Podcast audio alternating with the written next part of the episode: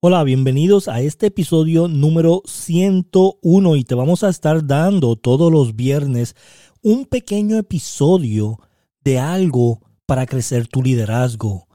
Esta semana vamos a estar hablando de las 21 leyes del liderazgo y lo que vamos a estar haciendo es que todos los viernes te vamos a dar una de las leyes. En esta semana nos toca la ley número uno de las 21 leyes irrefutables del liderazgo de John C. Maxwell y es la ley del tope. Empecemos.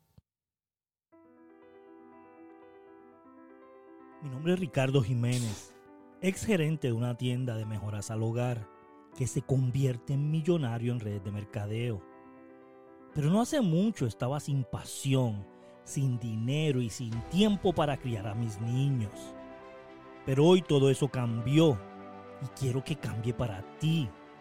Si estás en una red de mercadeo multinivel y quieres crecer de la manera correcta, rápida y efectiva, entonces este podcast de Maximiza tu negocio en red de mercadeo es perfecto para ti.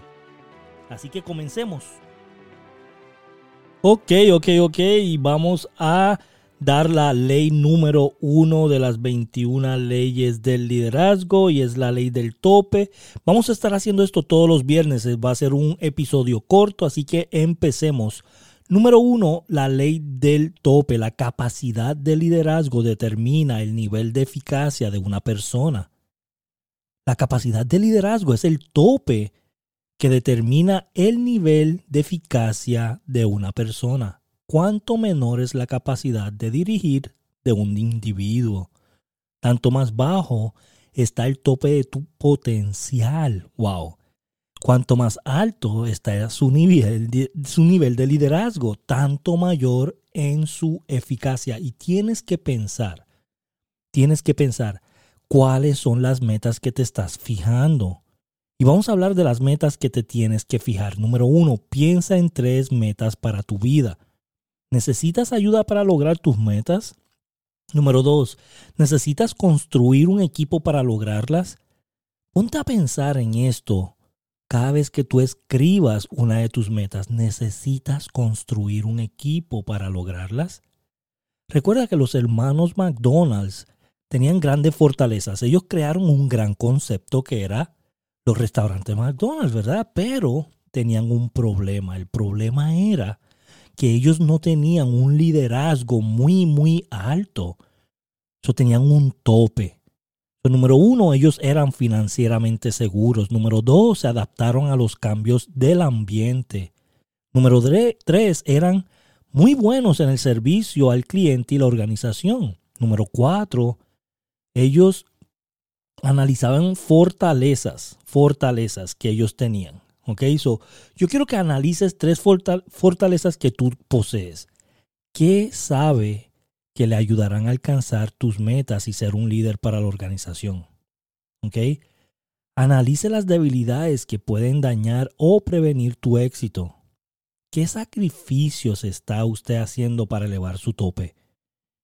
¿Qué lo detiene de alcanzar el siguiente nivel? Tienes que hacerte estas preguntas todo el tiempo para tú poder crecer. Tu liderazgo, el tope de tu liderazgo determina cuánto tú vas a ganar, cuán grande es tu equipo y cuánto vas a tener. Esto es muy importante. Cuanto más alto deseas escalar, tanto más necesitas el liderazgo, cuanto más alto sea el impacto que desee causar, tanto mayor influencia necesitarás. Lo que alcance estará restringido por su capacidad de dirigir a otros. ¿Cómo tú puedes dirigir a otros? ¿Qué pasos puede hacer para subir su liderazgo?